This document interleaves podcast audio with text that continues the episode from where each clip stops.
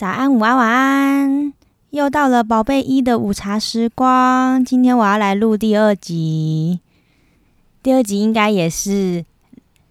练习阶段，不知道什么时候才可以比较上手。现在是礼拜天的下午，本来要跟老板去约会，但因为刚好下雨，所以就在家里做一些事情，然后把 podcast 的一些东西都。设定了一下，上架到很多平台里，但其实都是都摸索一点，西摸索一点，其实也都还不是很知道自己在干什么。其实网络上查到什么，然后就照着弄，照着弄，照着弄。但是目前我在 Apple 的 Apple 的已经提交完成了，然后 k b u s 也提交完成了，然后 Spotify 好像也是本来就会自动上架，然后还有一些平台都申请完了，应该算是有告一个段落。然后今天我想要聊的主题是我原本想要写文章，但我发现写一写有点，就是它好像也没有什么好写成文章的一个内容，就比较适合跟大家闲聊。主题大概就是我跟日本的爱恨情仇。我原本文章的标题是写日本之于我，就像之于前男友，什么意思呢？就是其实我一直在。国小高年级到高中吧，我是一个超级无敌霹雳哈日迷。然后我那时候就是疯狂到什么程度，就是觉得我上辈子是日本人，我这辈子应该也要当日本人。就我以后想要去日本生活，去日本工作，然后可能就变成日本人之类的，就是疯到一个不行。然后一开始会。喜欢日本的那种原因就很单纯，可能就跟每个小女生一样，就觉得哦，日本东西很可爱，有什么 Hello Kitty 什么什么的，然后再可能就开始接触到动画，然后接触到日本的杂志，又是爱漂亮的女生，所以就会看很多杂志，然后就会很向往，很向往日本高中生啊，或者是看少女漫画的时候，也会很向往那种生活，然后再就是后来喜欢上杰尼斯的偶像。我那时候就是开始哈日的时候嘛，就常常会看，以前会看那个日本音乐台，然后就看到了一个，那时候是看到卡村的 MV，然后那时候其实也还不知道那什么东西，想说哦，这个是哪个视觉系的乐团嘛，然后就觉得很酷很帅，就后来就开始了那个哈日的不归不归路，然后那时候就是超级超级无敌霹雳喜欢卡顿，就是杰尼斯的男偶像。然后就因为已经为之疯狂了，所以那时候超级认真想要学日文。本来就有在自己开始慢慢学，就是很随性的学。因为以前刚好阴错阳差之下，我叔叔送我一本就是学五十音的书，我就是很无聊，偶尔会拿起来看的那种程度。其实我也不是很认真学。然后就是这一整个天时地利的合之下呢，我就整个对日本、对日文，然后就是重重的迷恋上。然后我就是开始学习日文啊，什么什么的。然后我记得我以前国中的时候超疯的，就是我都会去，因为从以前都有写部落格习惯，然后我也会去看很多以前日本的一些艺人或是模特他们的部落格。那我其实我可能也看不太懂，我就大概看一下他们在干嘛，他们在干嘛，然后就有一种自己觉得自己跟。日本人啊，跟日本同步的感觉。比方说啊，日本今天放假，日本现在是毕业季，日本现在是怎样怎样什么什么的。然后我都会就是可能跟我身边的人讲，或者是在即时通的那个即时通也可以，好像可以写一个动态吧，就在上面讲。然后那时候哦，我身边的人都也知道我我超级喜欢日本的，就是大概这种疯狂的程度。然后哈日就不用说，那时候就是。任何任何跟卡顿、跟杰尼斯有关的消息都不能错过，就是每天一都要更新。然后一大早就起来就下载最新一集的节目，然后日剧也是一更新就会看。然后专辑呀那种都是会有台版跟日版嘛，然后我就是好像都会买，而且它不是会出很多不同版本嘛。然后我也是每一张都会买那种，比如 A、B、C 版，我觉得 A、B、C 版都要收集到。然后也会有周边商品。然后什么学年历什么什么的，然后就是也是都是都会买，然后什么杂志什么的，反正就是很疯狂。哎，其实那时候我日文也没有很好，然后杂志里面的内容就是为了想要看看说他们到底在讲什么。我虽然看不懂，我还是硬把它看完。就是我也不知道我是怎么看的，我就觉得我蛮猛，就是好像有看完之后就完成了一个仪式那样子，就是硬看。所以那段期间，我就是对学习日本，然后还有对日本充满着非常大的热忱，就是整个人就是掉在天，像谈恋爱那种感觉。然后我甚至在就是上课上课的时候啊，会用课课余的时间，比方说下课时间、早自习、回家的时间，就是把我的日文书拿出来看，就是超认真的程度。我现在完全无法想象，我竟然会。把学日文当我的兴趣，你知道吗？就可能我们现在兴趣放松是划手机，然后我以前的兴趣是学日文，我会拿日文书出来看。但是而且我是很轻松、没有压力的看了。我不，我也不是说什么我要目标考到什么日检 N 级这种，我不是这种在看，我就是很兴趣，然后就是很像，比方说很像看杂志、看童话书这样子，很随性的翻阅。总之，我以前就是一个这么、这么、这么喜欢日本的程度，然后我甚至还会。自己去看 NHK 的日本新闻，就是因为有在学日文都知道 NHK 的日本的主播的发音是最标准的东京腔，然后那时候就是很想要学习，所以就是想说哦，要学一定就要学最正统的，所以我甚至还会去 NHK，然后就是在那边看，然后其实也看不懂，而且新闻就很无聊嘛，日本新闻就更无聊，不像台湾就是新三色或是很很多有趣的话题，就很无聊，就是在那边看，然后我也不知道自己在看什么。然后，而且那个时候，NHK 算是台湾的电视唯一可以连接到一个真的跟日本同步的频道。然后那时候也会觉得哇，好兴奋哦！我在看日本的新闻呢，我跟日本人看同样的新闻，同步这样，就是真的疯到这种程度。然后有追踪一些有在日本念书过啊、工作过的一些，就是一些早期的部落客，就是整个很向往他们的生活。反正就是满脑子的想说啊，以后我有能力，我就一定要赶快去日本，或是一定要就是尽可能就是达到我的梦想之类的，想要去日本念研究所啊，想要念日文系之类，就是反正我的就是对未来的想象跟憧憬，就是整个被日本占据。对，然后这个情形一直延续到我高中玩社团之后。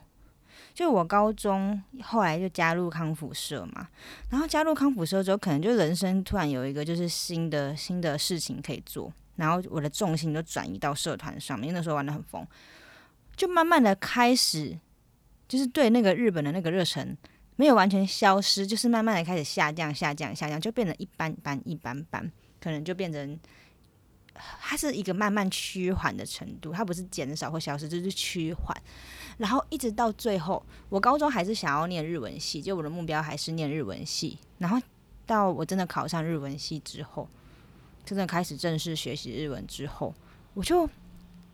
突然对日本没兴趣了。就我不知道是长大还是同才还是怎样，还是说整个整个社会的趋势。就我那时候大学之后就开始喜欢什么西洋西洋的偶像，我那时候就。听到魔力红的歌，天呐，魔力红也太帅了吧！什么之类，就会开始听听一些国外英文歌什么什么的，然后就开始开始就越来越不哈日哦。然后可能有一个原因，是因为我那时候可能也会多少就觉得说，哦，念日文系的，就是可能都是仔仔啊什么什么的。然后我就觉得说，可是我就不是仔仔啊什么的。然后可能就会自己想要想要自己把自己好像就独树一格出来一点。可能就因为这样子的原因，就慢慢的就是。真的就对日本没什么感觉了，但是我最近就有就是注意到，我就很奇怪的一个点，就为什么我会想要讨论这个东西，是因为，因为我这一年又开始重新接触日文的工作嘛，就我到我现在在做日文电话客服，然后就大量的使用日文，接触到日文，然后把我就是已经彻底忘光，而且本来底子就打的不是很好，日文又重新拿出来用过，然后就会开始。也会觉得说哦，想要好好的把这个语言就是学好什么之类的，但是这个动力就是只有一咪咪，因为其实你工作八小时都在用日文，你就是回到家中你也不会特别就想哦，想要什么学日文、看日剧就还好，就是有一点点那个动力，但就还好这样。然后我就某一天回家，我就很无聊，就是划我的手机，然后就放松休息的时候就。滑那个脸书的那个影片，不是可以一直滑一直滑往下滑，就看了几个日本的综艺节目。然后日本有个节目就是随机到那个参观陌生人的家，然后就会听那个被采访者他的一些人生的故事。然后我就刚好看到有一集，他就是采访到一个从从中国大陆来的来到日本，就是当 model 的一个女生。然后我那时候听她讲她的故事的时候，我就觉得哦，有一点被触动到，因为她跟我以前非常非常的像，她也是哈日，然后也是喜欢杰尼斯偶像，然后她那时候也是觉得说，她想当日本人，她想要来日本，甚至是想要跟那个偶像交往、结婚，就是这种很疯狂的妄想，然后之类的。然后他讲到一个我很有感的是，他那时候也会想到说，哦。他那时候踏上日本的国土的时候，他就想说啊，我跟我的偶像现在呼吸一样的空气，他在同一片土地上。就是他讲的这些东西听起来都非常的浮夸，但是我是确确实实的可以理解，可以感受他的心情，因为我这些心情、这些想法我都曾经有过。然后我那个时候就是这样子看着这个，就是这个女生，她现在在日本的逐梦，然后一直到现在，她还是很喜欢日本。然后我就心里也是有一些就是感受跟困惑，就是看了这个女生之后，有一一点点、一点点重新的，就是好像勾起了我对日本的那个憧憬的心情。可是那个心情很奇怪哦，就是它同时有另外一个更强大的情绪，在跟我那个憧憬的情绪是互相怎么讲排斥，就是。我不知道为什么，就是从开始上大学对日本开始没有兴趣之后，到现在，我对日本的那个心情，除了没有情绪之外，就还多了一种厌恶，你知道吗？就是不知不觉，就是没来由的，我就是对日本莫名的感到厌恶。但有可能是因为我现在做电话客服，然后我接触到很大量的那个日本人、日本客户，我就是真的觉得他们有过。有个点点点叉叉叉的，然后就是可能也有累积的一些负面情绪，当然也有关系，但我就是不知道为什么，我就是那个厌恶情绪已经完全把我对日本的那种曾经的喜欢啊，曾经的憧憬啊，就是直接直接可以压死，直接可以覆盖过，就是完全可以把我那个小小的那个哈日的少女心给就是打败打死，就是吞噬的那种感觉。那那时候就觉得很奇怪，诶，我到底为什么会对日本那么厌恶？你知道吗？我找不到一个原因，因为我觉得应该也不至于说我现在就纯粹做电话客服，虽然就日本人真的很讨人厌，但也不至于说我对日本整个国家或者是那些曾经的那些向往都直接消失一干二净，甚至还那么厌恶。我就一直在想到底是什么原因，然后我就突然觉得那感觉就很像，很像前男友的感觉，就是很奇妙。就我在想，是不是我的个性问题？因为我是一个，就是虽然我也没有很多恋爱经验啦，但目就我目前的就是经验来说，就我好像就是呃，我现在不喜欢你之后，我就抽离到下一个对象之后，我就我就真的对前面的这个感情就是完全无感，就是完全无感，甚至到有一点就是像我对日本的情节一样，就有点厌烦，就是想到我就觉得好烦哦。什么的，像什么，就是我现在就是什么删照片，看到我就删什么，就我我都完全不会有留恋。但其实我也没有说特别的对前任有仇还是怎样，就是也不是这种情况。但是我就是不知道为什么，反正我就是专注在于我现在的生活，现在的现在的恋爱啊什么之类的。然后所以我就觉得那感觉就很像前男友，就很像我曾经跟日本谈了一场轰轰烈烈的恋爱，然后我现在跟他分手了，然后。可能我现在有新的生活、新的喜好什么什么之类的，然后就可能我看到那些很像看到曾经的我，比方说很像看到小时候的我啊，或者看到那种前男友的回忆那种感觉，就是心里心里就是油然而生的一种厌恶感，就你心里会有一点点怀念以前，但是那个怀念的情绪很小，马上就被厌恶感给压过了，所以我就觉得这感觉很奇妙。所以那时候才想说，我要写一篇日本之友，就像至于前男友的这个心情，因为我就觉得这个这个情绪实在太特别。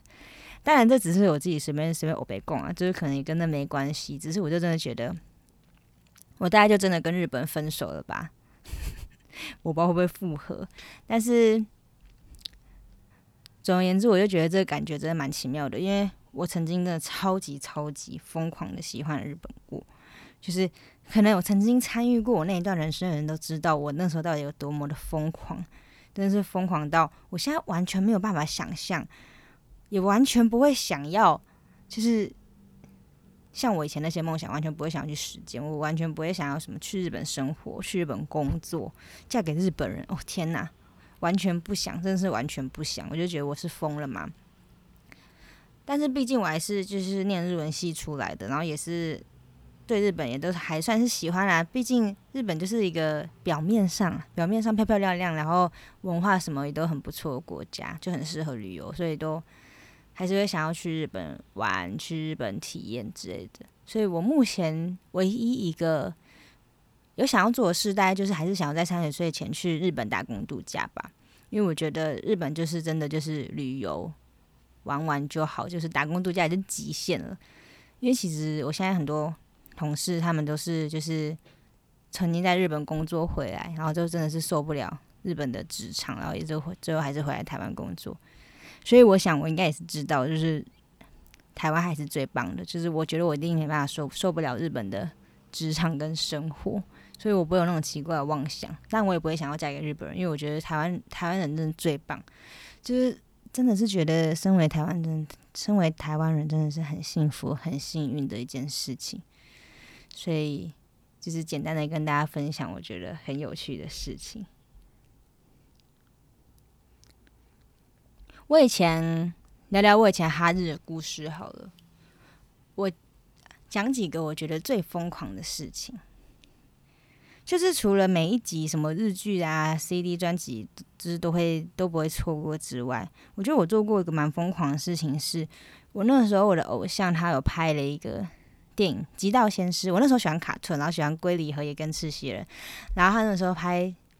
极道先师》电影版的时候，就是电影不是会有那个预告嘛，然后就是我就从那种就是粉丝粉丝的那个消息那边就看到说，好像。某某银行的 ATM，他会播那一个广告。可你也知道，广告它就是随机播的嘛，你也不知道它什么时候会播到。然后那时候我那时候才国中，然后我真的就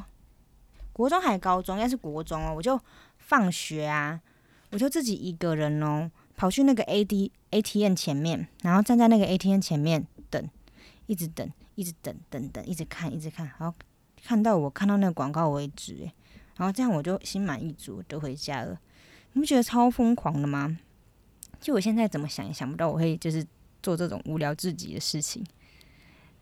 真的就是很有爱。然后还有，我记得那时候卡川要来台湾开演唱会的时候，然后不是都要抢票吗？然后抢票的那一天呢，是我国中毕业典礼的那一天。然后那一天也就是发生很多荒谬的事。然后我就是毕业典礼完，你想想，你想想一个才国中的妹妹，就我毕业典礼完之后，我就。一结束好像到中午吧，我就冲去，刚好我们学校附近的家乐福那边就有在卖票，我就冲去那边，然后就排队，然后抢票什么什么的。然后那时候也是有发生一些很白痴的事情，就是因为大家就毕业完就要聚餐嘛。然后那时候我同学他们就是约在那时候板桥江子翠有一家很大家的火锅店叫大酱，然后我就我就想说好，那我就是买完票之后我再自己去那边跟他们会合。然后我就买完票之后啊，而且我以前都是用那用那种智障型手机，然后就跟同学很难联系。然后我就要搭公车去那个大将，然后因为那个地方也不是我很熟悉，然后我也没有去过，我也不知道它是什么火锅店，所以就是完全凭我朋友给我的讯息，我就要自己去那个大将嘛。然后我就开始搭车搭公车的时候，我就搭到一半的时候，我就这样看到我经过一家火锅店，它也叫大将，可是这一个。这个节这个公车站跟他们跟我讲公车站是不一样的，然后我那时候就想说奇怪奇怪到底是怎么办？可是我明明就已经看到大将啦，应该是他们跟我讲错，我就临时紧急赶快下车，然后到那个火锅店里面，然后没看到半个人，然后想到奇怪到底怎么会这样？然后我的手机还没电呢，然后就很慌很慌，然后就跟我就跟那个火锅店接电话，打给我同学，我同学就说白痴哦，你跑错了，就你知道怎样吗？就是。我要去的那个大酱，它是就是大小的大，然后就是酱料的酱。然后我经过那家火锅店，它是将军的将，它也叫大酱。然后我就这样搞错，然后那时候就觉得超崩溃，我就心情就越来越差，越来越差，越来越差。然后我后来又再重新搭公车，然后才最后才真的到那个大江。那个路程大概差一半远，我我只就是等于说我在才到那个路的一半，我就下车了。然后我就到了大江之后，大家其实都已经吃完了，然后在那边就是开心，在那边吃点心，在那边玩。然后我就就是因为已经结束了嘛，那个气氛也都已经结束，然后我就融入不上大家，然后也不知道现在我要干嘛，我也不知道说我现在要开始吃还是怎样。然后我就觉得好难过，然后我就突然大哭，然后我同学全部笑死。这就是我那个时候发生的蠢事。虽然跟这一集的主题没有什么关系，但是是我人生中很印象深刻的一件很白痴、很白痴的事情。就下去看我国中写部落格，应该还找到那一段那一段记录。对，说到讲部落格，我从国小就有那个写部落格的兴趣，这个真的是兴趣哦，跟现在什么当部落客、当 YouTuber 什么的是不一样。就是我喜欢，就是我喜欢写。日记部落格，然后我以前国中回家第一件事就是打开电脑写部落格，然后我怎么写，我就会把今天从早上到晚上发生的任何事情，巨细靡遗的像流水账那样写出来，然后就会把我，比方说我更新我的日志，我的部落格，我就会在我那个即时通的那个动动态那边就是更新，然后大家就会同学就会去看我的部落格，所以我国中的部落格其实。还蛮受欢迎的，就是因为可能大家都会去看一下哦，今天发生什么事情，我写到我啊什么之类的，然后看我在发什么白痴。我记得我那个时候就是最高峰时期，我部落格哦，就只是一个国中女生的部落格，就是单日人气可以就是到一百个浏览，我自己是觉得蛮厉害的，啊，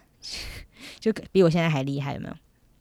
反正就是写部落格，就真的是我很大的兴趣。我一直写到高中，可是后来开始社群网站就是开始流行之后，就没有再继续写了。我是觉得蛮可惜的，而且我觉得很奇妙又很可怕的是啊，就是因为它对我来讲是很重要回忆嘛。就我是至今偶尔还是会去翻以前的我写过的文章来看，然后因为我都写的很细嘛，就这样看看看看看，你知道吗？我写的那些东西，我现在是真的会完全没有记忆的那一种哦。你就知道大脑是真的会把你那些没有用的记忆删除的很彻底哦，是完全想不起来那一种，所以你才知道说写日记跟留下记录是很重要一件事。就我们可能都太看得起我们的大脑了，有一些东西我们真的是会彻底忘记，就是很像那个脑筋急转弯里面就被丢到垃圾场的那些回忆，真的是不见。就是你没有这样实际去感受过，你是真的不知道你哪些记忆不见了。因为你没有留下记录啊，你哪会知道？因为你就不，你就忘记了嘛。我这样看我的日志，这样看下来才会知道，说哇靠，我真的是完全不记得我发生过这些事，就觉得，嗯，像我就是，因为我就是很喜欢记录的一个人，所以我的那个 IG，其实我 IG 有七千多篇文章，我就是超爱发文，现在已经比较少了。然后有时候就是虽然我很爱发文，大家都习惯，然后可是我朋友偶尔也会去看我的文，就说，哎。看你的 po 文真的是可以，就是帮助我，就是回想起我那我们那个时候在干嘛，是真的有记录到，所以我就觉得，嗯，我养成这个习惯也还是好的。就像我觉得，包括现在录这个 podcast，就是不管它